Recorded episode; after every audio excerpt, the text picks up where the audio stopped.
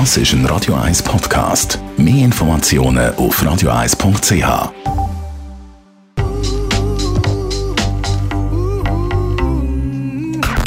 Best auf Morgenshow. Der Patti Bernhard, der Schöpfer vom Song Ewige Liebe, ist heute Morgen zu Gast bei uns gewesen. Er hat ein bisschen gehadert mit dem grossen Erfolg, aber mittlerweile hat er mit Tribut ein neues Projekt am Start. Ja, mittlerweile habe ich wirklich den Frust nicht mehr. Also es ist wirklich so, eine Zeit lang streng gewesen. Ganz furchtbar eigentlich. Also am Anfang ist er nur stolz und dann kommt plötzlich, dass es nur das Lied ist, plötzlich kommt der Frust, wo du findest, ja, aber ich singe doch noch andere Lieder. Und ähm, ja, ich habe auch, ich habe auch schon von Leuten gehört, du musst das anlernen und Mhm. das habe ich probiert.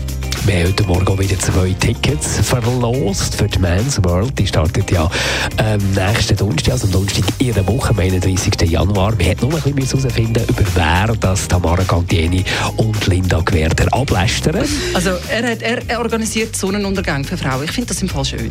Ich finde das auch wahnsinnig schön. Er ist übrigens auch so Äh, äh, einer, der immer so speckig glänzt. Das finde ich das Unattraktivste. Und ich habe so Mühe mit seiner Unterlippe. Was? Du hast mir mit der Ja, das ist, Unterlippe? das, das, das ist das komische Macke von mir. Aber ich finde, wenn Männer so eine komische Maulform haben und vielleicht nicht so ganz eine super Aussprache, dann haben sie irgendwie bei mir schon mal verloren. Äh, Äh, ist äh, äh, äh, ich habe mehr Mühe mit seinem Hirn, ehrlich gesagt. Oder mit Ja. mit, mit, mit, mit. Richtig, Vuja Gavric war die richtige Lösung. Wenn ihr übrigens so wollt gewinnen so zwei Tickets für die Men's World morgen wieder um die gleiche Zeit, 7.20 verlosen wir wieder zwei Tickets mit einer kleinen Lästerattacke. Und weil WEF ist in Davos und die ganz Reichen natürlich nicht rauffahren, sondern rauffliegen, haben wir mit dem VIP-Helikopter telefoniert. So einfach ist so ein Transport also dann nicht.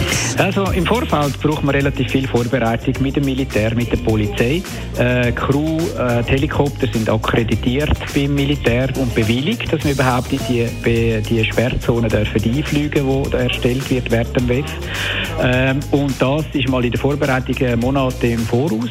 Dann kommt es zum eigentlichen Event, wo man vorgängig muss Passagiere anmelden muss, die äh, dort rauffliegen. Die müssen genehmigt werden von der Kantonspolizei Graubünden.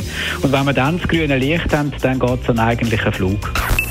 Die Morgenshow auf Radio 1. Jeden Tag von 5 bis 10.